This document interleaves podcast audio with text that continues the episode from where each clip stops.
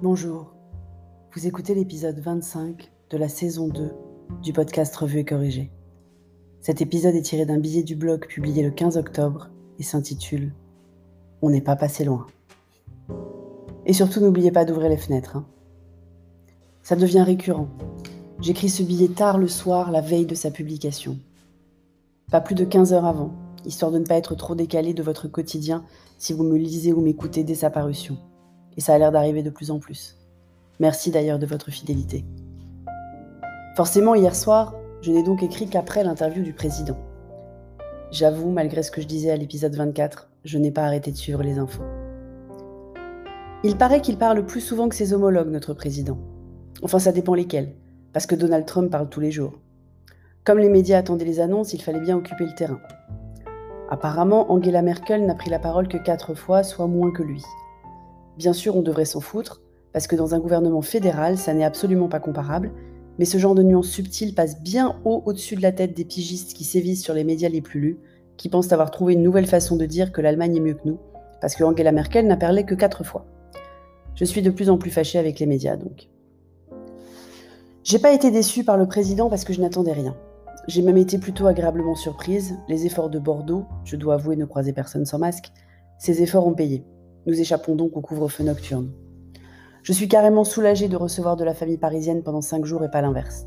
On sera pile 6. Certes, on mélange les générations, mais on portera le masque à l'intérieur. On fera deux tables pour les repas et on aère déjà plus souvent que 10 minutes trois fois par jour, vu l'engouement de chair et tendre pour l'air frais par tous les temps. Quant à la désinfection, je ne suis pas inquiète, chair et tendre ne baisse jamais la garde. Dans le discours, il, manque quand même il reste quand même les mêmes absents, non? Déni total des foules dans les transports en commun. Aucune mention sur la mauvaise gestion de la rentrée scolaire dans l'enseignement supérieur et du manque de délai de prévenance pour les chefs d'établissement qui ont dû tout réorganiser. Aucun blâme, même sanction, pour les chefs d'entreprise qui refusent le télétravail alors qu'il est possible de faire du télétravail. Même pas une petite remontrance pour dire qu'ils exagèrent. Rien de rien. J'ai un peu ri parce que quelques tweets étaient particulièrement savoureux. Si vous voulez les lire, ils sont tous dans le billet du blog, mais je vais vous en lire une partie. Premier tweet de Virginie de Buisson. 15 personnes en open space, ok. 7 personnes dans ton salon, pas ok. Covid casse-tête. Une image de la bibliothèque rose de Mathieu Hervé avec un exploit du clan des 7, illustré et légendé par Aller au resto en France fin 2020.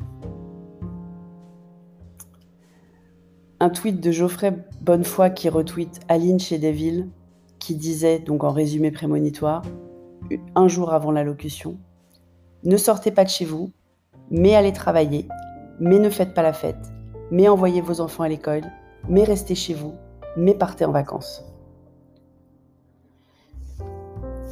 Un tweet qui m'a beaucoup fait rire de Zabou PDLG. On ne va pas dire échec, mais que ça n'a pas marché.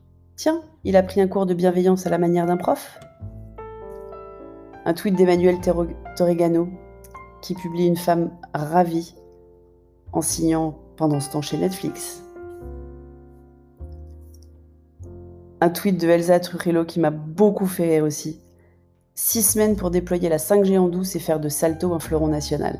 Pour ceux qui n'ont pas suivi, Salto, ça sera le Netflix français. Un tweet de tweet argenté qui illustre de deux gremlins, un gentil et un méchant, le virus avant 20h, le virus à 20h. Bon, c'est pas 20h, c'est 21h, mais l'idée est là. Mais le meilleur de tous les tweets, c'était la suggestion de Emeline Covid à la place de tous anti-Covid, qui doit remplacer Stop Covid. Sérieusement, le gouvernement n'a pas les moyens de prendre une bonne agence de naming, même une moyenne agence de naming, voire même une mauvaise agence de naming? Tous anti-Covid, quoi.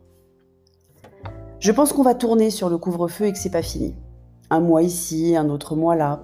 Ça va bien tourner sans les restrictions de déplacement qu'ils ne peuvent pas prendre juste avant les vacances scolaires. Pour Noël non plus, ils n'oseront pas. Et puis après, il faudra soutenir les stations de ski pour les vacances de février. On en a encore jusqu'au l'été 2021 avec cette histoire. Même le président le dit maintenant, histoire qu'on soit bien tous conscients du truc, pas de faux espoirs. Mais on garde le sourire, hein. Merci de m'avoir écouté si vous écoutez sur Apple, surtout laissez un commentaire avec vos 5 étoiles et sur toutes les plateformes de balado-diffusion, abonnez-vous et partagez. À bientôt.